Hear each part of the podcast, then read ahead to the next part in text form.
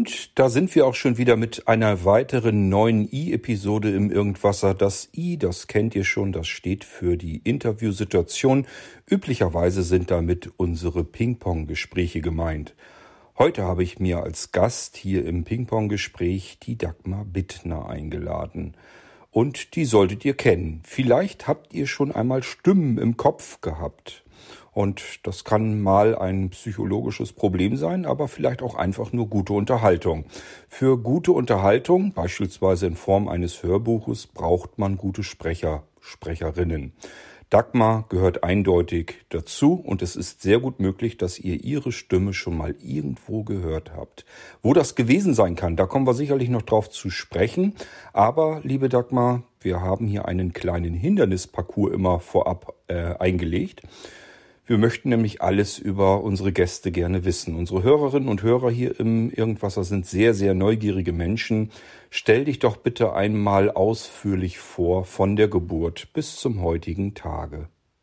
Ja, hallo Kurt. Vielen Dank für die nette Anmoderation und dass du mich nicht als psychologisches Problem, sondern als äh, die nette Stimme im Ohr bezeichnet hast. Mein äh, Kurzwerdegang seit der Geburt, ja, äh, also ich wurde rausgequetscht, dann habe ich das Schreien angefangen vor lauter Reflex und ich glaube, das war dann halt so das Erste, was mich schon zum Weg der Stimme gebracht hat.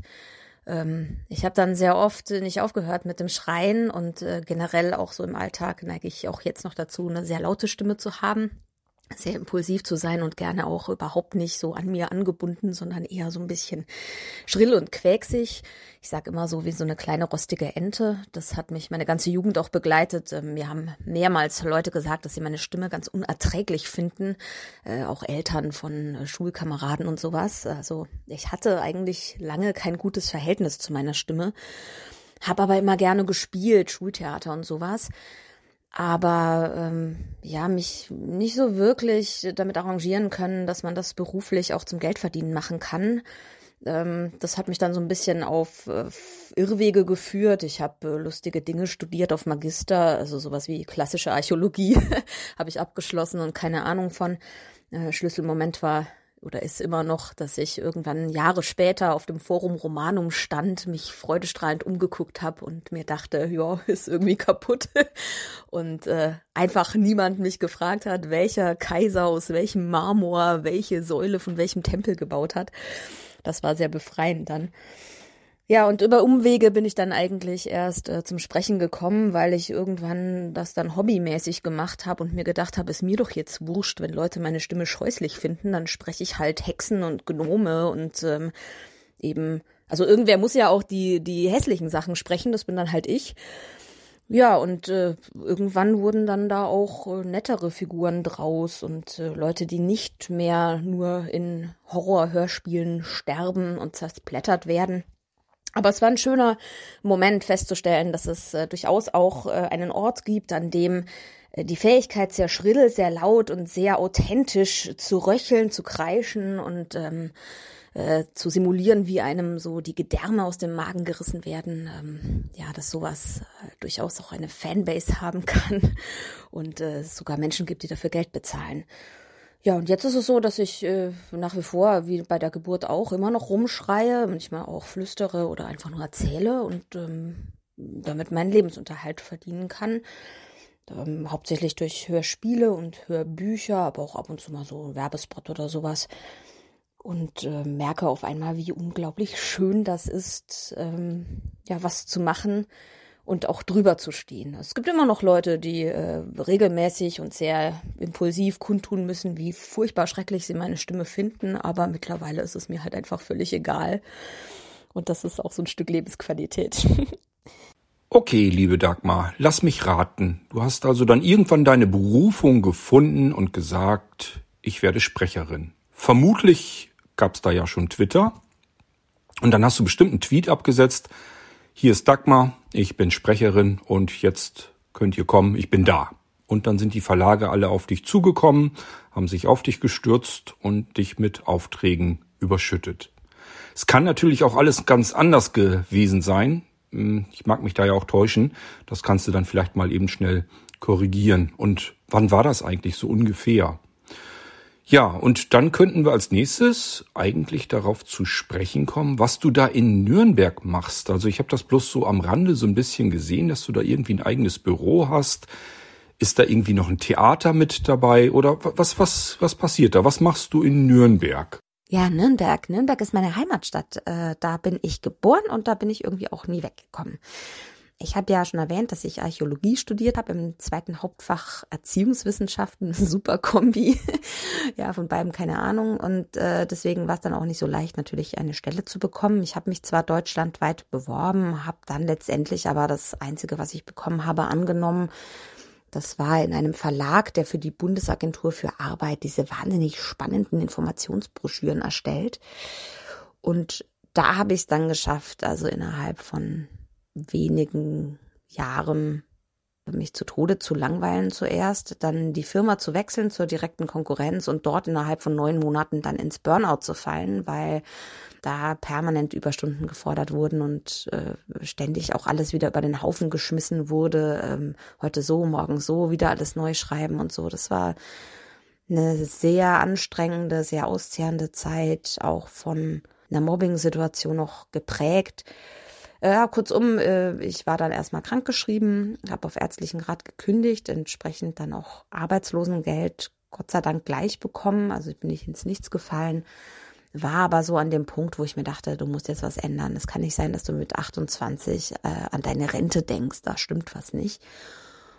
Und habe mir dann die Zeit, die ich hatte mit dem Arbeitslosengeld, wirklich genommen um mir mal zu überlegen, was wollte ich denn eigentlich immer, wo wollte ich denn hin? Mein Problem war immer, ich hatte sehr viel Spaß am Theaterspielen, das war aber für mich nie wirklich hm, ein Beruf, den man ernsthaft ausüben kann, weil mir immer klar war, als Schauspieler nagst du am Hungertuch oder du musst irgendwie hm, permanent unterwegs sein, du musst Rollen spielen, die du furchtbar findest, aber sonst kannst du dein Leben nicht finanzieren. Aber das ist mir wieder in den Kopf gekommen und gleichzeitig dieser Makel natürlich, dass ich keine Schauspielausbildung hatte und entsprechend wahrscheinlich auch gar keine großartigen Chancen bekommen werde. Aber ich habe mir gedacht, Mensch, jetzt probier doch einmal im Leben wenigstens, was du immer machen wolltest. Versuch es wenigstens, sonst wirst du dich dein Leben lang fragen, was wäre denn gewesen, wenn. Und dann hat mir noch so ein Bekannter, der ist freier Moderator, äh, in den Kopf gesetzt, Dagi, du bist total für Selbstständigkeit gemacht, äh, hol dir mal einen Gründungszuschuss und zieh dein Ding durch. Und ich immer so, nee, Selbstständigkeit, ich kann ja nicht mal eine Steuererklärung machen und äh, wenn ich nicht muss und keinen Termin habe, stehe ich auch nicht vor 12 Uhr auf und äh, habe mich noch so an mein Studium erinnert. Aber auf einmal hatte ich so einen Antrieb. Ich hatte eigentlich was, was mich weggetrieben hat, nämlich diese Hölle von wieder in so einer Anstellung sein. Die hat wie so einen Schlund hinter mir aufgeragt und ich wusste, in diese Richtung werde ich nie wieder laufen. Ich muss weglaufen in die andere. Und das hat mir so viel Schub gegeben und so viel Kraft, äh, zu sagen, ich, ich gucke einfach, womit ja auch immer ich Geld verdiene, ich mache das und wenn es mir keinen Spaß mehr macht, dann weg damit und was Neues gesucht. Und das hatte zur Folge, dass ich so bis ja 2012 ungefähr alles Mögliche gemacht habe. Ich habe äh, zum Teil Geld mit Putzen verdient. Ich habe Kinderstadtführungen im Kostüm gemacht. Ich habe Forumstheater gespielt mit einer sehr netten Gruppe, grottenschlecht bezahlt, aber unglaublich wertvolle Erfahrungen. Da sind wir deutschlandweit sogar bis hoch nach Sylt gefahren und haben da an Schulen ähm, Theater gespielt, auch mit Improvisation zu verschiedenen brisanten Themen. Ich habe Kulinartheater gespielt, Kriminalstücke, wo man dann auch als Zeuge verhört wird von den äh, teilnehmenden Gästen und wo man immer lecker was zu essen bekommen hat. Allerdings kann ich jetzt keine Maispoladenbrust mehr sehen. Es gab irgendwie immer Maispoladenbrust. also auch sehr nettes Team. Wir haben dann uns zu vier zusammengetan mit drei anderen, die in einer ähnlichen Situation waren wie ich, die auch irgendwie so ein bisschen beruflich geschwommen sind haben eigene Theaterstücke geschrieben und als Kulinartheater in Nürnberg aufgeführt. Das gibt's immer noch. Ich bin ausgestiegen, aber die Kolleginnen machen da immer noch weiter, kämpfen jetzt leider sich äh, durch Corona. Da sind viele Vorstellungen ausgefallen, aber ab Februar, März soll es wieder weitergehen. in der Hausbrauerei Altstadthof in Nürnberg mit Allmächt Albrecht und ähm, Hopfenhexen Halleluja, ganz lustige Theaterstücke, die wir da verfasst haben. Ja, und äh, ich habe sogar Mathe für Hauptschulabsolventen, zukünftige mh, hm, unterrichtet, also für den Quali, was mir auch zugute gekommen ist, weil ich jetzt weiß, wie man das mit der Umsatzsteuer macht. Das habe ich mir vorher schnell aneignen müssen, bevor ich das dann den Schülern und Schülerinnen erklären äh, konnte. Hab da aber gemerkt, so äh, Lehren ist nicht, da hängt nicht mein Herzblut dran, das ist nicht meine Kernkompetenz.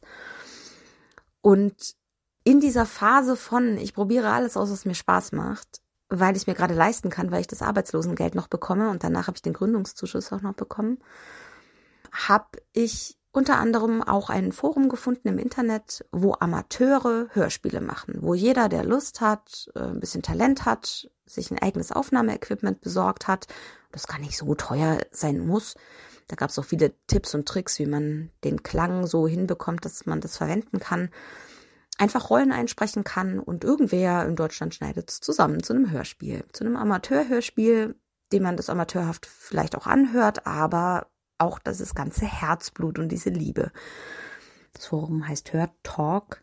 Und das hat mir so viel Spaß gemacht und da habe ich auch immer Feedback eingefordert und auch wertvolles Feedback bekommen. Da bin ich sehr dankbar drum. Es gab also auch Leute, die mir mal zurückgemeldet haben, du spielst super, aber es ist alles zu viel. Es ist so theatral, als würdest du auf einer Bühne stehen. Und da habe ich geübt zu spielen für Hörspiel und wurde besser offensichtlich. Bin dann auch mal, um die Leute zu treffen, auf die Leipziger Buchmesse gefahren, weil die da alle rumgehangen sind. Und habe dort erste kleinere Labels kennengelernt, denen ich dann mal ein Demo in die Hand drücken konnte, weil da was fertig war. Und dann kamen so die ersten ganz kleinen Jobs. Ich habe dann auch übers Internet mal so schlecht bezahlte Telefonansagen und sowas äh, mir gesucht und ab und zu auch mal bekommen. Und irgendwie wurde es dann so ein bisschen mehr. Und dann war 2014, da hatte ich mich endlich getraut, mit Demos, die ich dann hatte, mich mal ein bisschen größere Firmen zu wenden, an Tonstudios zu wenden, außerhalb von Nürnberg. Und hatte mich eigentlich für ein Werbestudio beworben, an dem aber auch ein, Ton, äh, ein Hörbuchstudio dranhängt.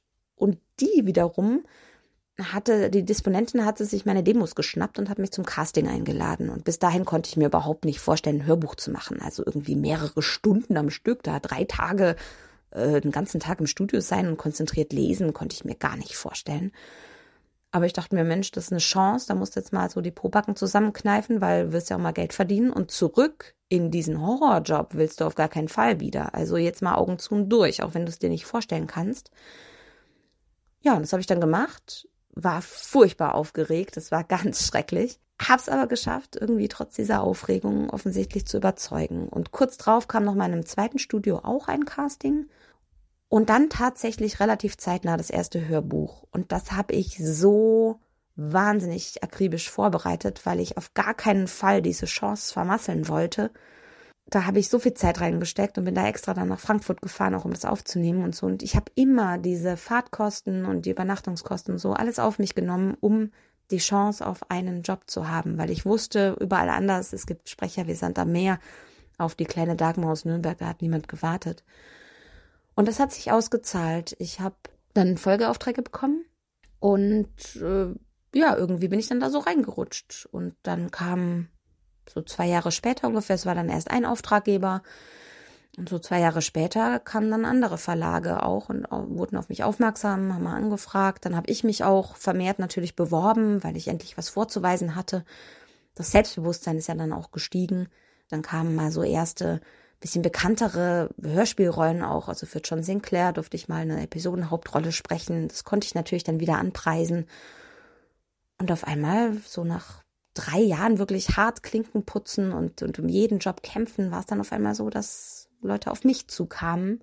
Und irgendwann war ich dann da, wo ich jetzt bin und wo ich mich unglaublich wohlfühle. Ich liebe das Hörbuch sprechen. Bin sehr, sehr glücklich damit, habe da meine Berufung tatsächlich gefunden und bin so dankbar, dass es so gekommen ist, weil es einfach so unglaublich schön ist, was zu machen, was man liebt, jeden Tag und nicht auf die Arbeit zu gehen und das dann zu hoffen, dass die Freizeit irgendwann anfängt, sondern die Arbeit einfach schon als einen schönen Teil seines Lebens, das man hat, zu begreifen. Das ist aber auch der Grund, warum ich immer noch in Nürnberg bin, weil ich von Nürnberg aus natürlich meine ganze Akquise deutschlandweit gemacht habe. Es hatte sich nicht gelohnt, irgendwie nach Berlin zu ziehen, ohne einen Job dort zu haben. Und meine ganzen Auftraggeber mittlerweile aber deutschlandweit sitzen, weil das quasi überall so ein bisschen geklappt hat. Und jetzt lohnt sich auch nicht mehr, in eine Medienstadt zu ziehen, weil dann müsste ich von Berlin nach Köln fahren und das kann ich auch von Nürnberg aus. Und jetzt kam sowieso dann Corona ja noch dazu. Äh, dann war es mit diesen ganzen Fahrereien und so und im Studio immer so eng auf eng und so auch nicht mehr so super. Und ich habe mir so ein kleines Heimstudio eingerichtet, mit dem kann ich mich dann zu den Studios schalten. Das heißt, äh, die nehmen dann mein Tonsignal ab und können ihre Aufnahmen trotzdem dann korrekt schneiden und bearbeiten und alles machen. Das funktioniert wahnsinnig gut, ist echt überraschend. Und seitdem ist es halt nochmal entspannter, weil jetzt kann ich von zu Hause aus arbeiten, aus meinem eigenen Studio raus, habe trotzdem aber den Kontakt über die Leitung zu den Studios. Wenn sich im Sommer die Zahlen ein bisschen bessern, dann werde ich auch mal wieder hinfahren, damit ich die Leute mal wieder in echt sehe. Das fehlt mir schon auch. Und ansonsten bin ich so hier. Theater spiele ich gar nicht mehr. Da war es irgendwann so, dass ich das Gefühl hatte, ich muss mich jetzt mal entscheiden. Ich muss mich entscheiden, was ich will und mich auf eine Sache konzentrieren.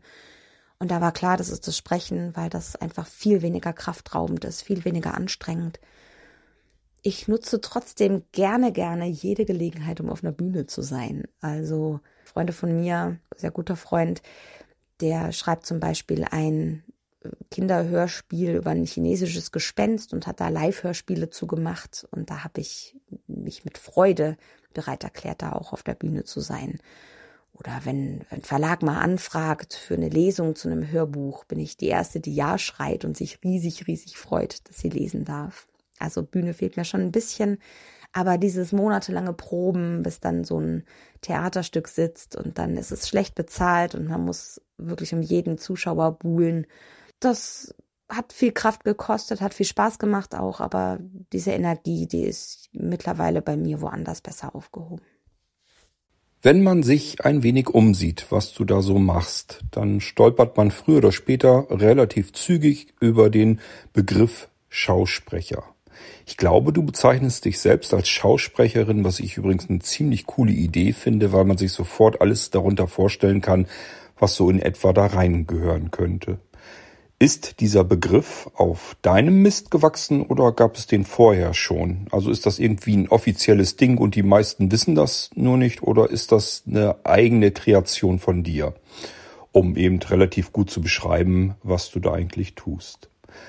Und da das ja nicht so eine wahnsinnig ähm, großartige Frage ist, ähm, von der Länge her einfach, würde ich mal sagen, magst du uns mal auf einen Tag deines Alltags mitnehmen? Also du stehst ja irgendwann auf, früher oder später, setzt dich in dein eigenes Studio, in dein eigenes Tonstudio zu Hause.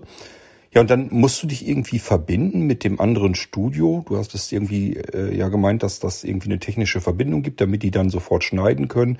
Wie muss man sich das denn vorstellen? Ähm, macht ihr einen Termin aus, verbindet euch dann und dann fängst du an zu lesen oder kannst du im Prinzip lesen und auf der anderen Seite die schlafen noch? Oder ja, wie kann man sich das ungefähr vorstellen?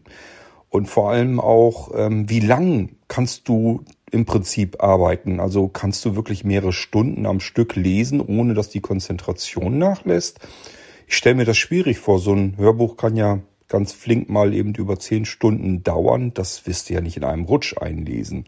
Also wie lang kann man das machen und muss dann erstmal eine längere Pause einlegen? Ja, also die Schausprecherin, das ist auf meinen Mist gewachsen. Ich habe, als ich meine Webseite angemeldet habe, mir gedacht, ich will irgendwie was ein bisschen individuelleres. Ich möchte nicht einfach so äh, Dagmar Bittner Sprecherin aus Leidenschaft, so, weil das ist das, was jeder schreibt, der sich selbstständig macht. Das ist so ähm, universell und ähm, hat so keine Persönlichkeit irgendwie.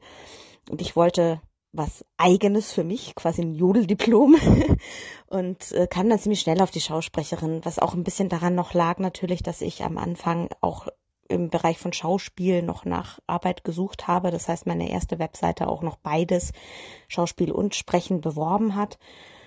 Und ich habe aber auch sehr schnell gemerkt, dass es auch nur zum Sprechen passt mit der Schausprecherin und dass das auch mein alleiner ja, oder Alleinstellungsmerkmal oder zumindest ein, ein Charakteristikum von mir schon ist. Mm, mir ist es sehr wichtig, dass man Bilder im Kopf hat, dass das Kopfkino anspringt, ähm, egal was ich mache und auch natürlich zu zeigen oder zu betonen, dass ich das mit dem Spielen auch kann und nicht nur einfach Stimme bin, die halt irgendwie einen Inhalt transportiert und fertig, sondern dass da bei mir schon immer so ein Gesamtpaket dann irgendwie dabei ist. Und ähm, ich mag den Begriff auch nach wie vor sehr gerne. Das, ich finde, da habe ich mir was ausgedacht, was wirklich gut zu mir auch passt, mit dem ich immer noch nach zehn Jahren sehr glücklich bin. Ähm, es gab dann mal so ein paar Nachahmer, also es äh, ist ganz lustig, weil viele Leute nicht verstanden haben, dass das ein Kunstwort ist, sondern dann dachten, das ist halt der Fachbegriff für das, was ich mache. Und dann in auch so ein paar Zeitungsartikeln und so eben aufgetaucht ist, dass Dagmar Bittner von Beruf Schausprecherin ist und das so tot ernst irgendwie. Fand ich ganz lustig. Und da gab es ein paar Leute, die mh, äh, sich dann auch mal so als äh, Schausprecher oder Schausprecherin bezeichnet haben, weil die das mal wo aufgeschnappt hatten, was ja den Begriff ja eigentlich so ein bisschen adelt. Äh, fand ich natürlich jetzt nicht ganz so cool, aber es hat sich dann auch schnell wieder gegeben. Also zwei, drei kannte ich, die habe ich dann mal freundlich angeschrieben, habe gesagt, du, ähm, das steht bei mir auf jeder Rechnung mit drauf. Das wäre ähm, irgendwie so ein bisschen schade ja auch für dich, wenn du dich mit dem bewirbst, was, wo ich mich ja schon bewerbe mit und was mit mir ja eigentlich schon besetzt ist. Ähm, ja, bin immer noch technisch so ein bisschen hier mit dem Aufnehmen und Chat und so ein bisschen überfordert. Gut, ähm, der zweite Teil der Frage, wie so ein Alltag aussieht bei mir, das ist ganz unterschiedlich. Ich habe Arbeitstage natürlich, wo ich in der Aufnahme bin. Bei Hörbüchern ist das dann in der Regel der ganze Tag. Und ich habe natürlich auch Tage, in denen ich Buchhaltung machen muss oder meine Termine verwalte oder einfach vorbereite am spannendsten wahrscheinlich, was du als erstes meinst, ist der Arbeitsalltag in der Aufnahme. Der läuft in der Regel so, dass der Arbeitstag bei mir so um 10 Uhr mit der Aufnahme anfängt, unabhängig davon, ob ich von zu Hause aufnehme oder im Studio vor Ort bin. Wenn ich ins Studio vor Ort muss, bin ich früher immer in der Früh mit so einem ganz frühen Zug dann irgendwie ins Studio gefahren und dann gleich in die Aufnahme gesprungen. Mittlerweile, man wird ja ein bisschen älter, fahre ich oft schon am Vorabend an, damit ich einfach ein bisschen länger ausschlafen kann, weil ich total gerne lange ausschlafe. Bin kein Morgenmensch. Morgens darf man mich nicht ansprechen. Ähm, genau, und dann fahre ich, also äh, brauche erstmal einen Kaffee, äh, mindestens einen, eher zwei, äh, damit ich so ein bisschen in die Gänge komme, Frühstück und dann geht's los Richtung Studio. Mm, jetzt während Corona natürlich meistens von zu Hause aus. Dann tiger ich mal so rüber in mein äh, kleines Home-Studio, schmeiß da den Computer an, fahre den hoch und richte schon mal die Aufnahme so ein bisschen ein. Das heißt, ich lege einen Ordner an, wo ich die Dateien dann abspeichere und ähm, stelle mir schon mal meinen Text natürlich hin. Ich lese vom Tablet ab und ich bereite auch am Tablet vor. Das hat den Vorteil, dass ich nicht tonnenweise Papier mit mir rumschleppen muss. Und wenn ich mich mal in meiner Vorbereitung vermale, weil ich Dialoge nämlich zum Beispiel farbig markiere und dann vielleicht die falsche Farbe erwische oder sowas, dann kann man das ganz schnell und einfach wieder korrigieren und ich muss nicht mit grünem Edding über gelbem Edding drüber schmieren oder irgendwie solche Sachen, wie es früher bei Papiervorbereitung noch war. Das impliziert schon, dass ich gut vorbereitet in der Aufnahme gehe. Das heißt, ich habe das Buch gelesen, ich habe es durchgearbeitet, ich weiß, worum es geht, ich habe die Fremdwörter nachgeschlagen oder auch Wörter, bei denen ich mir manchmal unsicher bin, wie man die ausspricht, obwohl sie deutsch sind, weil es im Deutschen ja auch durchaus regionale Besonderheiten gibt. Also ich komme ja aus Bayern und da werden manchmal auch Wörter einfach total selbstverständlich ganz anders betont, wie es auf Hochdeutsch wäre. Und das fühlt sich für mich dann aber richtig an. Und bei so manchen Wörtern, da gehen vielleicht die Alarmglocken mal los und ich denke mir, hm, ist das jetzt richtig oder ist das äh, regionaler Einschlag? Dann gucke ich das auch vorher nochmal nach. Ja, und dann klicke ich auf einen Link, den bekomme ich von dem Studio. Und äh, damit steht eine Verbindung zu dem Tonstudio. Das ist total einfach. Dann habe ich die Leute auch auf dem Ohr. Das ist ein bisschen wie Skype, kann man sich das vorstellen. Oder ähm, ja, wenn man über WhatsApp telefoniert oder so. Und äh, die bekommen auch mein Tonsignal mit, allerdings in einer komprimierteren Variante, so dass ich auch parallel immer noch mal aufnehme dazu Und dann können die sich aber so Marker setzen. Also wenn ich mich verlesen habe zum Beispiel, dann setzen die sich einen Marker, dass die da schneiden müssen.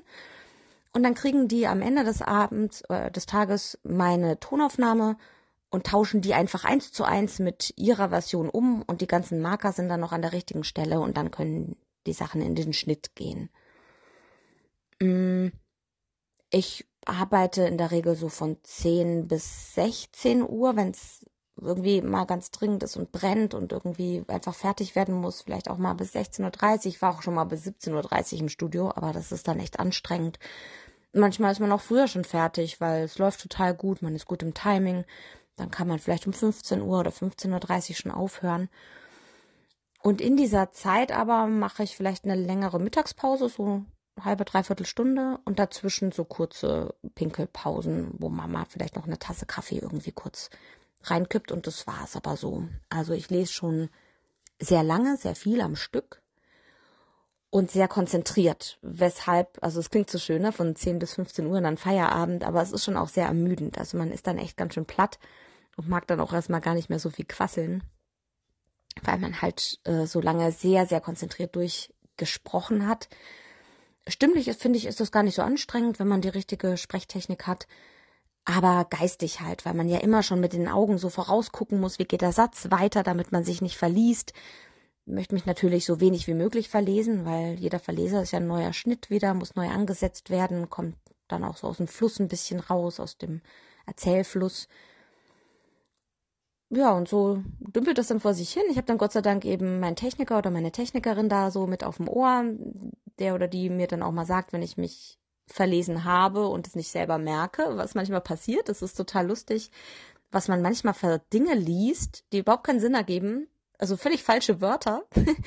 und man merkt es aber überhaupt nicht, äh, weil man so in diesem Aufnahmefokus so drin ist. Ja, und am Ende des Tages habe ich dann so ungefähr drei fertige Hörstunden, äh, vielleicht auch dreieinhalb äh, produziert. Und ja, so ein Durchschnittsbuch bei mir hat meistens so drei bis vier Aufnahmetage. Manchmal sind es fünf, manchmal sind es nur zwei, je nachdem, wie dick das natürlich ist oder ob es auch von zwei Leuten gelesen wird oder nur von mir alleine. Aber so im Durchschnitt sind es meistens drei bis vier Tage, die wir aufnehmen. Und dann ist es auch wieder leider schon aus meinem Kopf wieder raus, weil dann die Vorbereitung für das nächste ähm, Hörbuch beginnt. Also ich habe meistens, wenn ich in Aufnahme bin, schon parallel wieder auch das nächste vorzubereiten.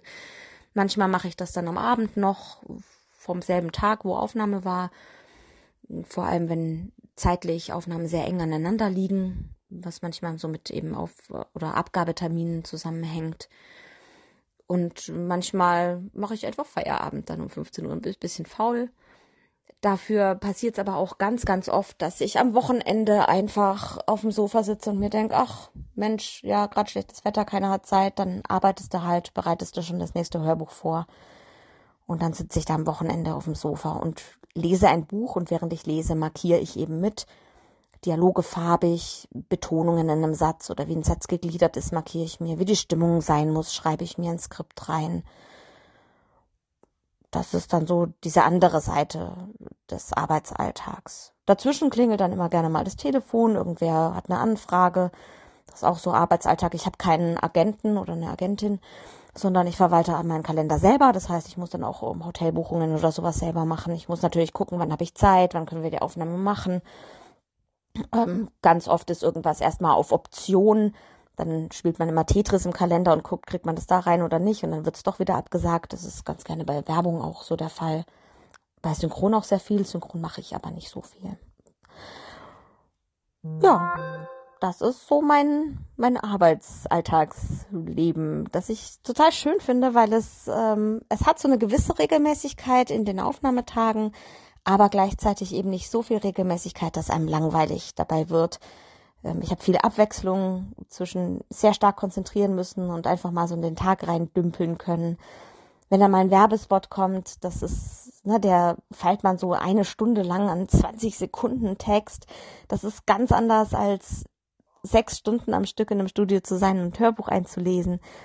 Wenn doch mal ein Synchronjob kommt, dann muss man immer so wahnsinnig auf Zack sein für diesen einen Satz und dann kann man wieder chillen. das ist ein bisschen so wie Sprinten und Hörbuch ist ein bisschen wie Marathonlaufen.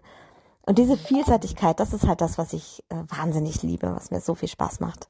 Ich würde dann jetzt ganz gerne mal auf die unterschiedlichen Auftragsarten ähm, näher zu sprechen kommen. Also du machst ja Hörbücher, Hörspiele, da können wir uns auch nochmal gesondert dann drum kümmern.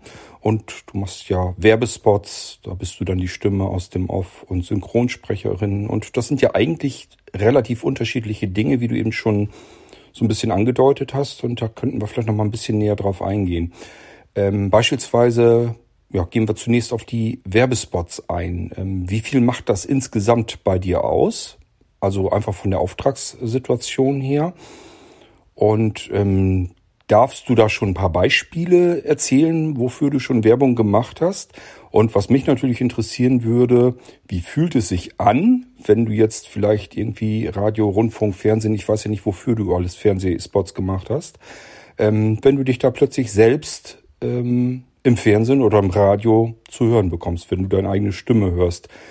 Fühlt sich das komisch an oder sagst du, ach ja, der Werbespot, der war ja auch äh, schon und da bin ich auch schon mit fertig geworden. Ja, lass uns mal eben auf die verschiedenen Bereiche eingehen. Also erzähl uns mal so ein bisschen was über die Werbespots, die du ja auch mitmachst. Also vorneweg muss ich sagen, dass alles außer Hörbuch äh, das ist, was bei mir unter ferner Liefen ähm, läuft. Also Hörbuch ist wirklich mein Alltagsgeschäft und ab und zu mache ich dann mal Werbespots. Das ist aber nicht so viel. Also TV-Werbespots vielleicht so, ja, kommt drauf an, wie viel Glück ich habe. Ähm, vielleicht zwei bis vier oder so im Jahr und ein paar ähm, Funkspots noch so dazwischen. Also in Hessen zum Beispiel laufe ich rauf und runter für Lotto Hessen. Das ist ein Funkspot im Radio. da, ähm, sagen meine Freunde aus Frankfurt auch schon immer, dass sie langsam mal ein bisschen genervt sind, weil sie meine Stimme wirklich täglich im Radio hören. Ich krieg davon gar nichts mit hier in Bayern. Ähm, TV-Spots laufen ja oft äh, nur ganz kurz. Also die sind dann vielleicht mal so zwei Wochen on air. Ähm, da muss ich schon auch irgendwie viel Glück haben, um meinen Spot dann zu erwischen und zufällig mal im Fernsehen zu sehen. Ich hatte das mal, da war ich irgendwie gerade im Hotelzimmer und habe so den Fernseher im Hintergrund laufen lassen und plötzlich denke ich mir, huch, den Text kennst du doch. dann lief gerade ein äh, L'Oreal-Spot von mir. Ähm, das ist dann so ein bisschen komisch, wenn man plötzlich seine eigene Stimme aus dem Fernseher hört, unerwartet, ja, wenn man nicht mit gerechnet hat, so. Aber ähm, diese Werbespots, die werden auch so stark komprimiert von, also da wird so viel nochmal gemacht mit der Stimme. Ich erkenne mich mittlerweile, weil ich weiß, wie meine Stimme klingt, wenn man die werblich abgemischt hat. Aber das klingt so gar nicht mehr nach mir, finde ich. Also Werbung ist ja sowieso immer so verkaufend und so äh, äh, businessmäßig und so. Ähm, das klingt so gar nicht nach der echten Dagmar, sondern das ist einfach nur so ein Handwerk. Ja, das ist halt, das kann man halt mit der Stimme und dann ähm, verkauft man dieses Produkt jetzt gut. Von dem her ist da die emotionale Bindung für mich gar nicht so stark. Ähm, ich find's schön, ich freue mich total, wenn so ein Markenname meine Stimme bekommen hat und ähm, zeigt das auch gerne rum aber es ist nicht so langlebiges wie ein Hörbuch. Bei dem Hörbuch, da habe ich mich wirklich ein paar Tage mit auseinandergesetzt und da habe ich das Gefühl, so, das ist ein, ein Gesamtkunstwerk, ähm, was ich so erzählt habe. Das ist jetzt mein Produkt, was ich gemacht habe. Bei einem Werbespot ist es ja oft so, dass man wirklich eine ganze Aufnahmestunde dran feilt, jeden einzelnen Satz richtig oder noch so perfekt test zu bekommen, dass der genau aufs Bild passt, dass die Stimme und die Stimmung genau passt, dass der Markenname genau äh, ausgesprochen ist und äh, auch genauso klingt, dass der einprägsam ist und so. Da werden gerne auch mal drei Aufnahmen zu einem Satz dann zusammengeschnitten, so dass man gar nicht mehr sagen kann, so das ist jetzt der eine mein Werbespot, sondern mm, das sind so viele Einzelschnipsel, das ist so ein, so ein, wie so ein kleines Mosaik aus Textschnipseln, die ich in der Stunde geliefert habe oft äh, harte Arbeit. Und ja, da fehlt mir dann persönlich so ein bisschen diese emotionale Bindung eben dazu. Ich bin schon stolz drauf und freue mich und äh, freue mich auch über das Geld, weil Werbung deutlich besser bezahlt ist als Hörbuch. Aber fürs Herz und das, was mich glücklich macht, das sind schon mehr die künstlerischen Sachen.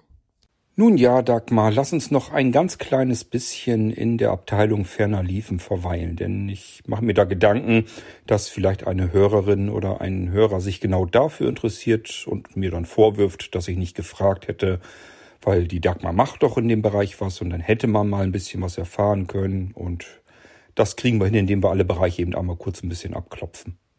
Ich würde jetzt aber ganz gerne auf die Synchronsprechertätigkeit und da können wir vielleicht die Audio-Description noch mit reinnehmen.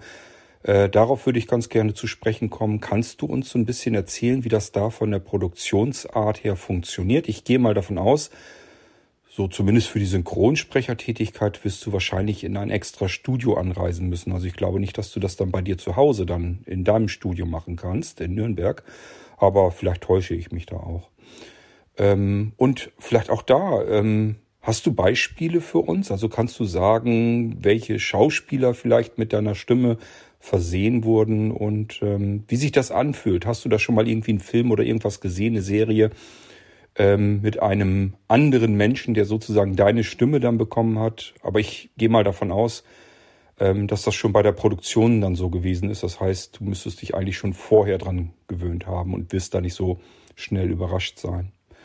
Ja, geh mal ein bisschen auf diesen Bereich ein und dann würde ich nämlich zum Schluss dann ganz gerne noch auf dein Hauptfeld zu sprechen kommen, Hörbücher und vielleicht ein bisschen Hörspiele.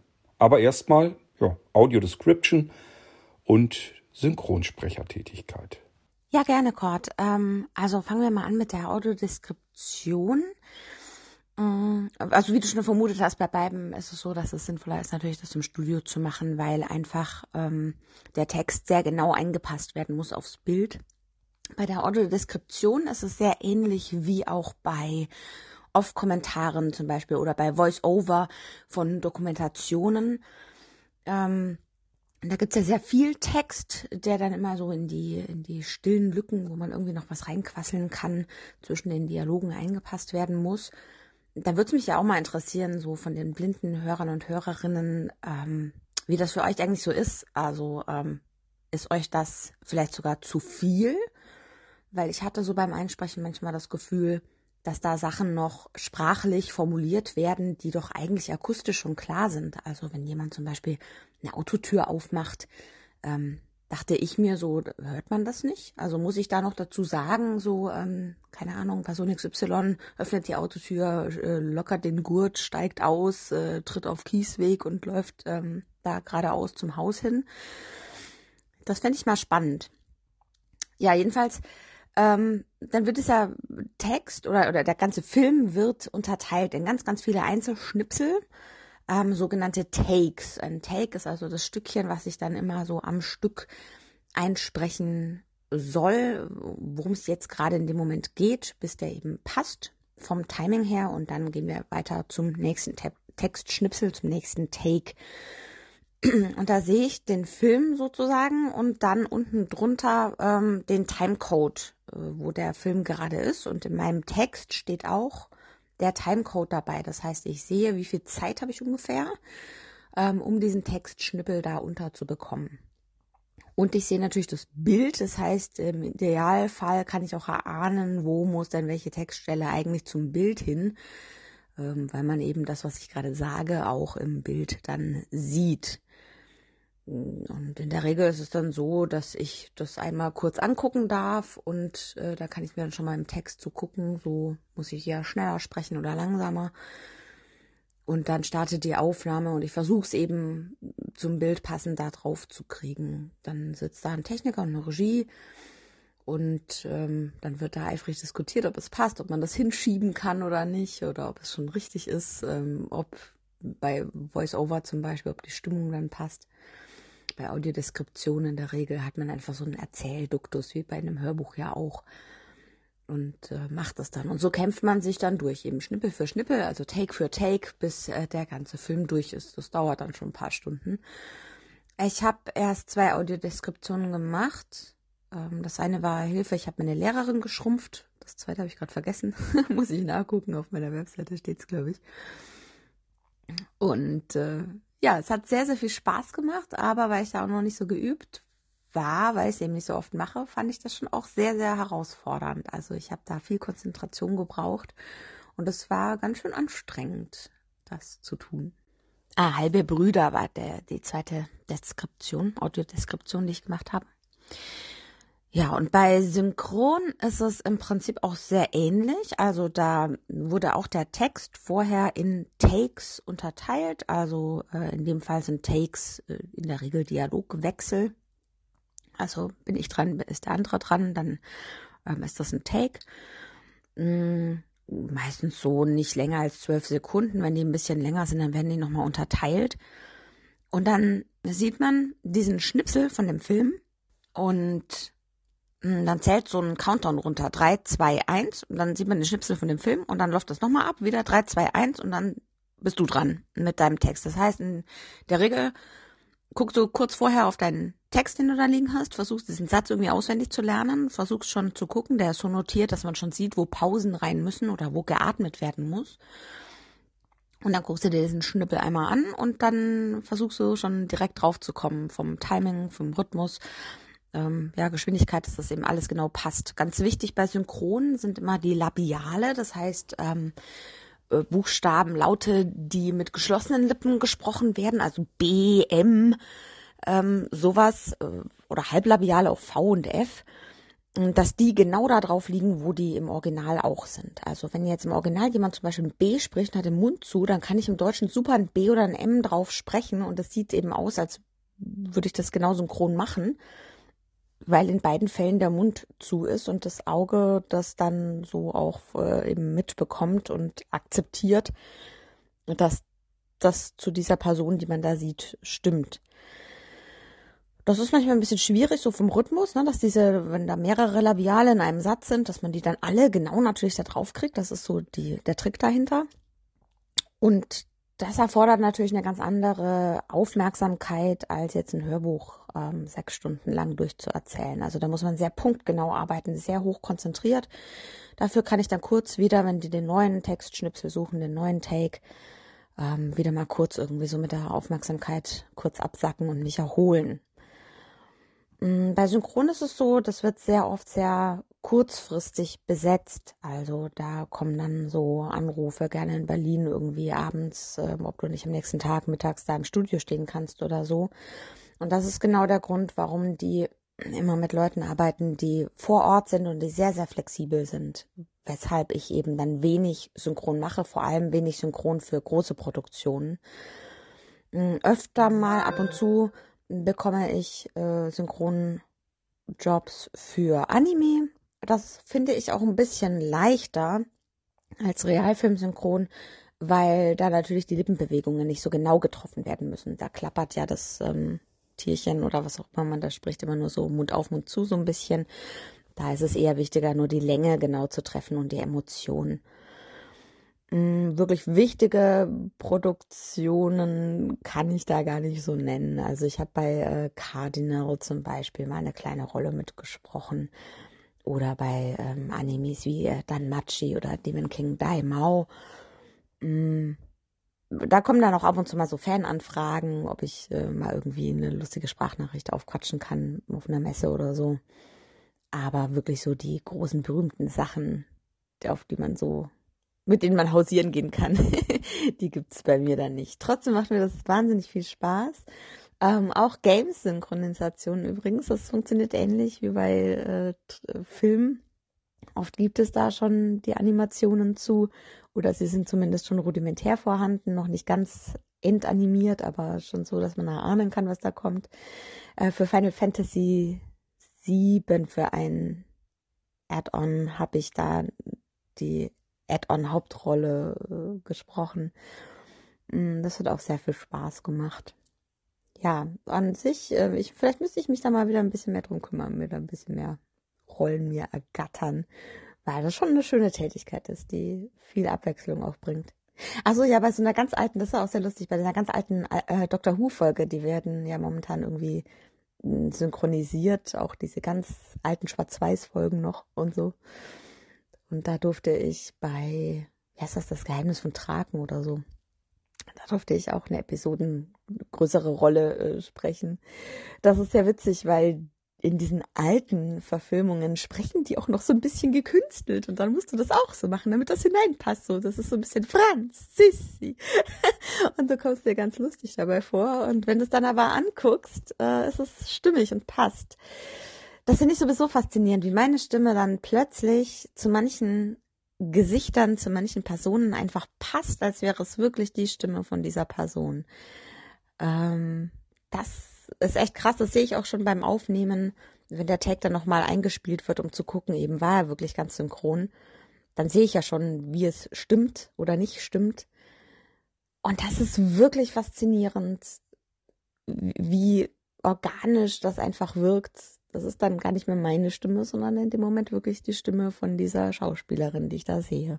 Ich hoffe, dass sich noch einige Hörerinnen und Hörer hier zu Wort melden und auf deine Frage reagieren. Denn wenn ich jetzt darauf antworte, bringt das nicht so ganz viel. Ich habe das Gefühl, äh, je blinder ich werde, desto weiter entferne ich mich weg vom Film und Video und Fernsehen und so weiter. Das gibt mir irgendwie alles nichts. Ich liebe diese aufwendig gemachten Hörbuch-Hörspiel-Mischungen, wo also ein Hörspiel mal eben äh, auch 10, 11, 12 Stunden dauern kann. Und dann sind da eben immer so, so Einlagen von, von Hörbüchern mit drinne ähm, es wechselt sich also so ein bisschen ab, dass ein Erzähler etwas länger erzählt und dann kommen wieder die Szenen dazwischen. Das ist das, was mir eigentlich perfekt liegt, dass sich da viel Zeit gelassen wird, um die Geschichte zu erzählen. Und Film und Video und so, das bedeutet für mich eigentlich immer, es wird gekürzt. Man bekommt äh, im Prinzip nur irgendwas fertig geschnittenes und ganz viel fehlt dann eben. Und genau das Gegenteil ist bei der Audio Description jedenfalls für mich immer gewesen. Das heißt, ähm, ich habe mir das auch schon ein, zwei Mal gegeben und habe dann gedacht, ja, warum muss ich jetzt wissen, dass die Frau, die da auf dem Bildschirm ist und die ich jetzt nicht mehr sehen kann, dass die nur eine geblümte Bluse anhat, äh, blau, weiß, sonst irgendwas. Es interessiert mich doch in dem Moment nicht und ist für die Geschichte völlig uninteressant. Aber offensichtlich muss das so sein. Irgendeiner denkt sich das aus, dass man die Blinden darüber informieren muss. Ich weiß nur, dass viele blinde Menschen tatsächlich auf diese Audio-Description, ich will nicht sagen angewiesen sind, aber sich doch sehr freuen, wenn irgendwas mit Audio-Descript, äh, Audio-Description kommt. Und deswegen ähm, ist das sicherlich ein guter Mehrwert für sehbehinderte und blinde Menschen. Aber wie gesagt, ich bin da wahrscheinlich außen vor. Gut, verlassen wir also den Bereich und kommen jetzt auf das, was dich mehr interessiert und wo du mehr aktiv bist der Bereich Hörbücher und Hörspiele, wobei wir die Hörbücher ja schon ganz gut abgeklappert haben. Was liegt dir eigentlich mehr? Hörspiel oder Hörbuch? Kannst du ein bisschen über die Unterschiede erzählen? Ich könnte mir vorstellen, bei Hörspielen musst du dich ja richtig in die Rolle reinversetzen. Das ist dann wirklich das, was ich unter Schausprecherin verstehen würde. Eben ähm, Schauspielerin, bloß eben, dass sie spricht. Und ich könnte mir auch vorstellen, dass das mehr Spaß macht, weil man sich da eben wirklich in diese Rolle reinversetzen muss und dann ja auch so sprechen muss. Ähm, ja, vielleicht kannst du da erstmal was drüber erzählen, wo so die Unterschiede sind und was dir einfach mehr Freude macht und ähm, ja, wie viel Hörspielproduktionen eigentlich du schon gemacht hast. Hast du das jetzt überhaupt noch so oder machst du jetzt fast nur noch Hörbücher und das mit den Hörspielen war eher mehr so zu Anfang? Also Spaß macht mir beides gleichermaßen. Ähm, Hörspiel ist halt kürzer wieder vorbei. Da habe ich vielleicht dann eine Rolle mit mal zehn Sätzen oder mal einmal mit 20 Sätzen oder so. Vielleicht mal eine Stunde Aufnahme. Wenn es was wirklich Größeres ist, dann vielleicht mal zwei oder drei Stunden. Aber das war's ja dann auch schon wieder. Ähm, kann jetzt gar nicht so genau sagen, wie viele Produktionen ich schon gemacht habe. Über 200 bestimmt. Aber das sind manchmal auch nur ne, so Sätze wie Frau Nummer 5, die dann Hallo im Hintergrund sagt oder so. Und dann gibt's auch seltener größere Rollen. Da freut man sich dann natürlich besonders, weil man denen viel mehr Leben einhauchen kann und ja eine richtige Gestaltung auch mit auf den Weg geben kann. Ähm, ich freue mich immer über jede Hörspielrolle sehr, weil es eben nicht das ist, was ich jeden Tag mache. Dadurch ist man natürlich besonders glücklich, wenn man es machen darf. Aber würde ich jetzt den ganzen Tag, jeden Tag nur Hörspiele machen, ich glaube, dann würde es mich auch ein bisschen langweilen. Mm, genau, und der Unterschied ist ja ähnlich wie, ich schon sagte, mit dem Synchron und dem Hörbuch. Ähm, Hörspiel ist sowas ein mm, bisschen wie, wie Sprintlaufen so. Mm, ich habe halt die kurzen Sätze und ich kann da mal so richtig spielen und äh, die Rolle lebendig werden lassen und dann ist es auch schon wieder vorbei. Und beim Hörbuch, das ist eben eher so ein bisschen Marathon laufen, Strecke machen, lange durchhalten, lange Konzentration. Entsprechend dann natürlich aber auch ja mehr Arbeitstage und natürlich mehr Geld auf dem Konto. Das ist auch schon so. Ähm, ja, und ich bin eben ein Mensch, der die Abwechslung sehr mag. Von dem her finde ich beides einfach toll. Und dass es eben beides gibt, dass es all diese verschiedenen Facetten von Sprache, von Sprechen gibt, die ich bedienen kann, so dass mir einfach nicht langweilig wird und nicht zu viel Routine reinkommt, weil ich Routine ist schön so, das gibt halt, aber wenn jeder Tag immer gleich ist, dann ja, verliere ich sehr schnell die Freude dran. Mensch, Dagmar, jetzt sind wir schon fast durch alle Bereiche einmal hindurchgehuscht. Wunderbar. Ähm, ich wollte nochmal auf Bookbeat zu sprechen kommen. Ich weiß, du würdest es von dir aus vielleicht hier nicht extra erwähnen, deswegen mache ich das. Du bist äh, zum dritten Mal, ich glaube das dritte Jahr in Folge als meistgehörte Sprecherin bei Bookbeat ähm, gewählt worden. Wie wird man da eigentlich ähm, drüber informiert? Also hast du irgendwie eine Nachricht bekommen? Ja, und dann würde ich gerne äh, zum Abschluss so von dir nochmal wissen, ähm, hast du so einen ganz, ganz groben Überblick, wie viele Hörbücher du eigentlich schon eingesprochen hast? Und jetzt noch einen Schwierigkeitsgrad höher. An welches Hörbuch kannst du dich aus welchem Grund besonders gut erinnern? Also hast du bestimmte Hörbücher, an die du dich noch gut erinnern kannst? Sei es nun, weil dir das Hörbuch irgendwie besonders spannend vorkam oder weil die Geschichte irgendwie besonders ungewöhnlich war oder du besonders viel Schwierigkeiten hattest mit dem Lesen, weil der Text so, so hakelig war oder ja, oder, oder, oder. Vielleicht ist dir irgendwas in Erinnerung geblieben, irgendein Hörbuch, auf das du vielleicht nochmal eben kurz zu sprechen kommen könntest, wo du uns eine kleine Geschichte dazu erzählen könntest. Ähm, und ich sag ja, mich würde glattweg mehr mal interessieren, ob du vielleicht so einen groben Überblick hast, wie viele Hörbücher du schon gesprochen hast. Hat man da überhaupt noch einen Überblick? Also ich könnte mir auch vorstellen, das hast du ja auch so in etwa schon angedeutet, dass du im Prinzip ein Hörbuch einsprichst dann weg damit und dann fängst du mit dem nächsten an. Vielleicht hast du da auch gar keinen Überblick. Vielleicht aber doch. Ja. Ich bin gespannt und freue mich auf deine Antwort dazu.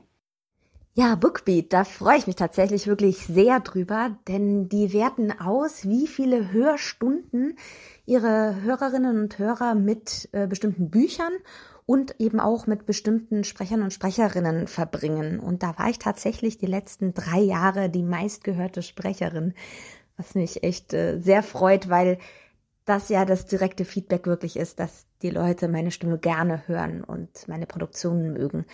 Ein bisschen spielt da natürlich mit rein, dass ich auch wirklich sehr, sehr viele Produktionen mittlerweile schon gemacht habe. Im Jahr sind das so, ja, würde sagen, so 35 bis 40 ungefähr. Wobei die natürlich unterschiedlich lang sind und oft bin ich auch nur so eine von zwei Stimmen zum Beispiel, also lese nur das halbe Buch. Aber trotzdem ist es natürlich ein ganz schönes Pensum. Ähm, insgesamt habe ich jetzt, glaube ich, so 240, 250 Hörbücher, irgendwas so in dem Dreh rum schon ähm, eingesprochen. Äh, ja, und es werden immer mehr und immer mehr. Und ich freue mich über jedes einzelne. Äh, Erinnerungen so an bestimmte Bücher. Also meistens bleiben bei mir so diese lustigen Anekdoten irgendwie im Sinn, die mit einem Buch verknüpft sind. Also ich kann mich zum Beispiel noch sehr an Isara erinnern, ich glaube, es war Band 2, ähm, den wir aufgenommen haben, mitten im Hochsommer in so einer Hitzewelle. Da hatte es draußen in die 42 Grad und ich musste ins Studio tagelang. Und ähm, man kann da keine Klimaanlage laufen lassen, weil die Krach macht. Also zumindest in dem Studio hatten die keine ähm, eingebaute, die leise ist irgendwie, sondern hätten nur eine tragbare reinstellen können. Das haben sie auch versucht, muss man ihnen zugute halten, aber die war zu laut, die war auf der Aufnahme zu hören. Ja, und dann habe ich dieses Hörbuch eingesprochen mit einem nassen Handtuch um die Schultern und habe mir vorher immer die Haare klatsche nass gemacht, dass die so ein bisschen so einen Kühleffekt noch haben und die Füße vorsichtig in so eine Wanne mit Wasser gestellt. Also es war ein bisschen wie im Schwimmbad. Ähm, und dann haben wir es irgendwie durchgeschafft. Dann kann ich mich sehr gut erinnern an die Secret Elements. Äh, da kam ein zahnloser Zwergenbibliothekar vor. Und das ist sehr witzig, weil im Buch das tatsächlich dieses Lispeln von ihm auch so geschrieben ist. Das heißt, alle S- und Zischlaute sind als F geschrieben gewesen. Und jetzt habe ich mich natürlich vorbereitet, aber ich habe mir jetzt nicht jeden Satz natürlich irgendwie als, äh, was es eigentlich heißt, da so hingeschrieben, weil das wäre viel zu viel gewesen, sondern habe schon darauf vertraut, dass ich das da irgendwie so im, im Fluss einfach automatisch hinkriege. Und dann gab es aber irgend so einen Satz, der ist ums Verrecken nicht rausgekommen. Da waren so viele Fs drin. Den habe ich, glaube ich, irgendwie 20 Mal gemacht oder so. Das war auch sehr lustig. Dann ist bei mir sehr hängen geblieben die Frau ohne Namen von Sarah Parkanen und äh, Greer Hendricks, weil ich da mal atypisch besetzt worden bin. Also da durfte ich eine sehr perfide Psychologin spielen, die da so ihre Psychotricks mit ihrer Probandin macht. In der Ich-Erzählung, also die Parts von ihr lesen, Jara Blümel liest äh, den Gegenpart. Und ich werde sonst immer so auf die jungen, äh, quirligen oder selbstbewussten Frauen besetzt und eben nicht auf so eine ganz perfide, intrigante, äh, auch ein Stück weit so kühle Personen besetzt. Und das hat mir sehr viel Spaß gemacht, weil ich einfach mal eine ganz andere Facette von mir zeigen konnte. Ähm, ähnlich ging es mir mit ähm, Gabi Hauptmanns oh, Lebenslang mein Ehemann, heißt es genau. Ähm, äh, da hatte ich die Parts äh, von einer, ja, sie nannte sie die Hochhaushyänen, also so ein so einer jungen Frau, die sich sehr, sehr gezielt die reichen Typen raussucht und angelt, um dann irgendwie das Geld von denen abzugreifen. Und auch das war so ein bisschen eine intrigante Person, eine sehr selbstgefällige Person, die auch so eine gewisse Arroganz und Überheblichkeit mit sich gebracht hat, die mal so ganz anders war wie die kessen und frechen jungen Dinger, die ich sonst immer so spreche. Was nicht heißt, dass ich nicht auch die frechen Gören total gerne spreche. Das ist eigentlich das, was ich sogar am liebsten mache. Also bei ähm, Kingdoms of Smoke, äh, die Tash ist mir auch sehr im Gedächtnis geblieben, weil das so eine ganz freche, rotzige Göre ist, die auch mal ein paar Schimpfwörter in den Mund nimmt und die äh, wie so Alltagsvokabeln einfach äh, mit denen so um sich schmeißt. Das hat mir auch echt viel, viel Spaß gemacht. Und bei den Hörspielen natürlich unübertroffen. Ähm, das wird schwer sein, da jemals wieder ranzukommen. Ähm, äh, die kleine Achui, das niesende Gespenst im Senckenberg-Museum äh, in den Hörspielen zu Tiao Tiao, das chinesische Gespenst. Äh, da spreche ich ein kleines Geistermädchen, das mit einem Satz permanent niesen muss und ähm, das ist auch einfach jedes Mal, wenn ich, wenn wieder eine Folge erscheint, äh, so wahnsinnig witzig, weil ich einfach wirklich auf so ganz viele tausend verschiedene Art und Weisen dann vor mich hin niesen kann und die niedlichsten und süßesten, die finden dann den Weg ins Hörspiel. Das ist auch sehr schön. Bevor wir nun in die Schlussrunde kommen, ist mir noch eine spannende Frage eingefallen. Zumindest stelle ich mir das vor, dass einige Hörerinnen und Hörer das spannend fänden. Und zwar, Dagmar, wie sieht das denn bei dir eigentlich überhaupt ganz privat und persönlich aus mit dem Thema Hörbücher? Hörst du selbst überhaupt Hörbücher und Hörspiele? Oder sagst du dir, da habe ich den ganzen Tag mit zu tun, das muss ich jetzt dann nicht auch noch hörend äh, tun? Ähm, würde mich mal interessieren. Und wenn ja, welche Genres und so weiter gefallen dir da am besten? Oder hast du vielleicht auch Hörbücher und Hörspiele, wo du sagst, die, die muss man, die sollte man unbedingt mal gehört haben? Ja, ich höre tatsächlich Hörbücher, einfach aus dem Grund, weil ich ja beruflich schon so viel lesen muss und das dann nicht auch noch privat will. und deswegen höre ich es mir an. Ähm, immer zum Einschlafen. Also ich gehe nachts in mein oder abends in mein Bett und dann höre ich mindestens eine halbe Stunde noch Hörbuch, ähm, manchmal auch länger, je nachdem wie spannend das ist. Und äh, ja, am nächsten Abend äh, spule ich dann erstmal oder, oder klicke ich erstmal ein paar Kapitel wieder zurück, weil ich irgendwo zwischendrin eingeschlafen bin oder zumindest geistig nicht mehr so ganz aufgepasst habe. Und dann muss ich immer ein paar Kapitel zurückspringen und äh, um da wieder reinzukommen und zu wissen, wo es weitergeht. Ähm, aus diesem Grund höre ich auch selten wirklich packende Hörbücher, ähm, sondern eher so, ja, so cozy Crime oder überhaupt so diese ganzen ähm, europäischen Kriminalgeschichten, die so irgendwo in Italien oder Dänemark oder irgendwie sowas spielen. Also bloß nicht zu blutig und zu spannend, weil dann kann ich ja nicht einschlafen. Ähm, ja, ab und zu mal was Lustiges. und gerne auch so Fantasy-Hörbücher. Also das letzte, was ich gehört hatte, war zum Beispiel Science Fiction Aurora erwacht. Da bin ich jetzt gespannt, wenn der zweite Teil rauskommt. Achso, da war so ein Katzenkrimi irgendwie neulich dabei und jetzt bin ich gerade bei irgendwas. Äh, ich höre das dann auch so weg, ich höre da gar nicht so, oder ich merke mir dann eigentlich auch gar nicht, was ich da so konsumiert habe, muss ich gestehen. Es ist jetzt irgendwie so ein Krimi auf dem Kreuzfahrtschiff. Ähm, bis jetzt ist noch nichts Spannendes passiert irgendwie. Mal gucken. Ich breche auch viel ab, muss ich sagen. Entweder weil mir die Sprecher nicht zusagen, das ist aber seltener der Fall. Da weiß ich bei vielen Namen schon, hey, die mag ich und dann klicke ich da gezielt hin. Ähm, aber weil mich die Handlung dann irgendwie so gar nicht packt oder so, da probiere ich auch immer viel rum. Oh, dann habe ich noch eine kleine Frage. Ähm, du meintest ja auch, dass du schon bestimmte Sprecher kennst. Damit hast du natürlich die gemeint, die du dir gerne anhörst, wenn du Hörbücher hörst. Aber mich würde mal interessieren, ähm, kennst du auch selbst, also privat, ähm, andere Sprecher? Also trefft ihr da auf andere Sprecher oder arbeitest du wirklich so konstant für dich, dass du von den ganzen anderen eigentlich gar nichts mitbekommst. Also hast du da Namen, die du mal ähm, nennen kannst, die du schon persönlich getroffen hast und dich mit denen mal unterhalten hast? Ja, ich kenne ganz viele SprecherInnen persönlich. Es gab vor Corona regelmäßig eine kleine Party. Naja, so klein war die gar nicht, die war eigentlich ziemlich groß, von Audible organisiert. Die haben alle ihre Sprecher und Sprecherinnen, die für sie in dem Jahr gearbeitet haben, immer zu einer Party eben eingeladen in Berlin und dadurch, dass es in Berlin war, waren dann natürlich auch sämtliche Berliner Sprechergrößen mit dabei, die Synchronfeststimmen von irgendwelchen Hollywood-Stars sind. Und dann hat man sich da schon im Gang halt mit einem Säckchen in der Hand und einem Schnittchen mit David Nathan oder Dietmar Wunder unterhalten zum Beispiel. Ob die jetzt noch wissen, wer ich bin, weiß ich gar nicht. Vielleicht schon, vielleicht nicht, keine Ahnung. ähm, es gibt auch viele Stammtische über ganz Deutschland verteilt, wo sich Sprecher und Sprecherinnen zusammentun und austauschen. Die sind dann nicht nur auf Hörbuch bezogen, sondern generell über die Sprecher zum verteilt. Also da trifft man dann halt auch Werbesprecher oder neue Einsteiger, die gerade erst um die ersten Jobs ringen, Leute, die vom Heimstudio aus nur ihre Sachen machen und andere, die nur in die großen Studios gehen. Das ist ganz wild verteilt und man kann sich da gut austauschen.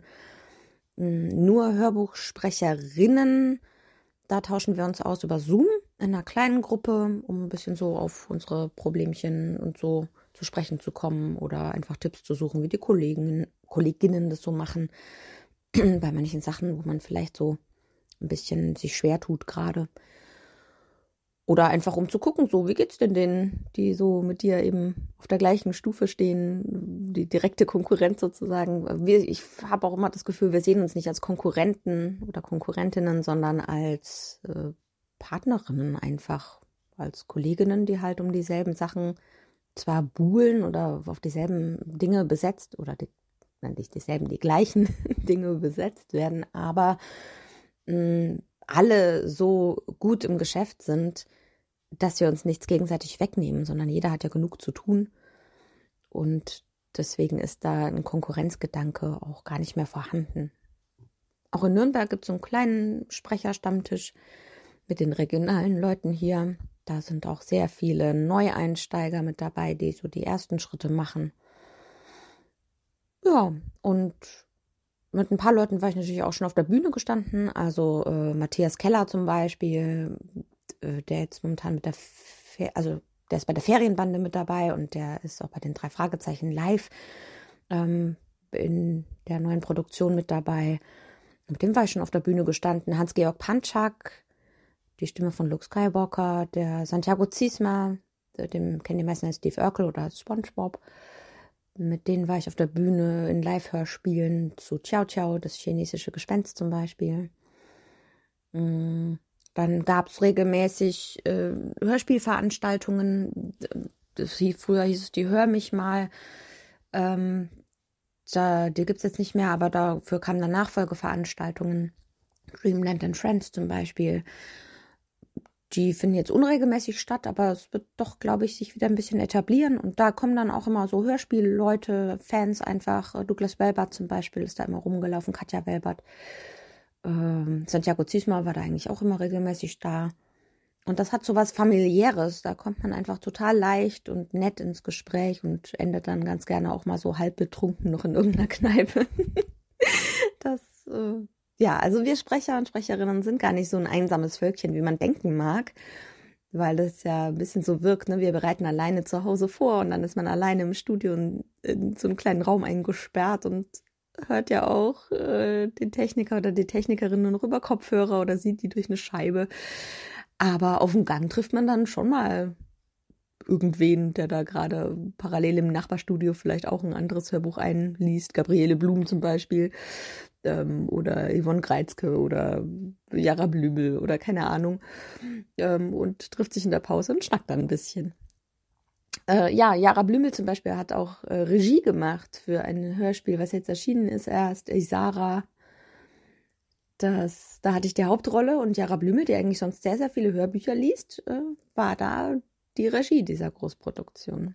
Und da hatten wir dann auch sehr intensive Tage. Ich glaube, eine ganze Woche war ich dort.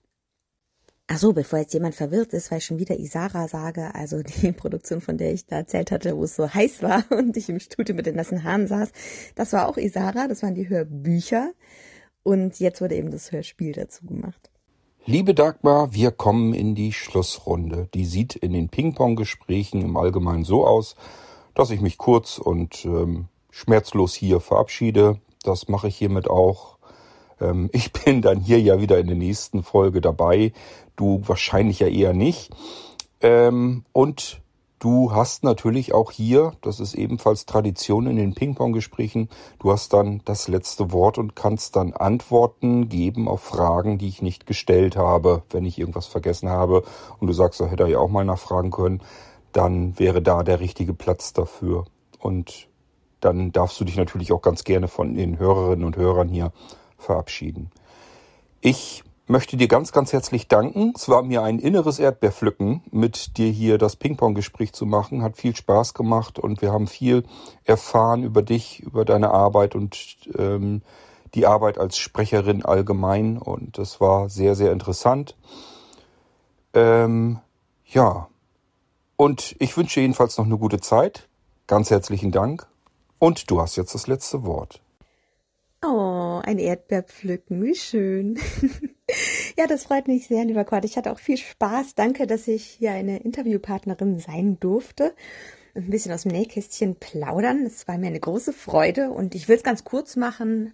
Vielen Dank, liebe Hörerinnen und Hörer, dass ihr reingeschaltet habt und bis hierher durchgehalten und nicht nach fünf Minuten schon irgendwie den Podcast gewechselt eine wunderbare Zeit, weitere schöne Hörstunden mit diesem Podcast und mit vielen weiteren oder auch mit Hörbüchern und Hörspielen wünsche ich euch. Macht's gut und tschüss.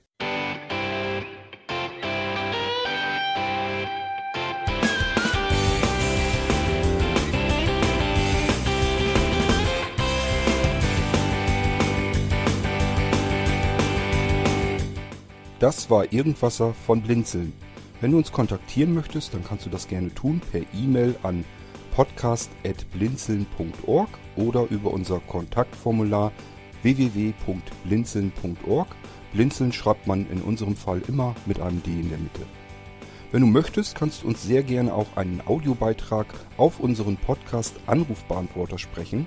Der hat in Deutschland die Telefonnummer 05165 439 461. Und wenn du uns aus dem Ausland anrufen möchtest, dann ersetze einfach die erste 0 gegen die 0049 für Deutschland. Wir bedanken uns für dein Interesse und freuen uns schon darauf, wenn du auch beim nächsten Mal wieder mit dabei bist.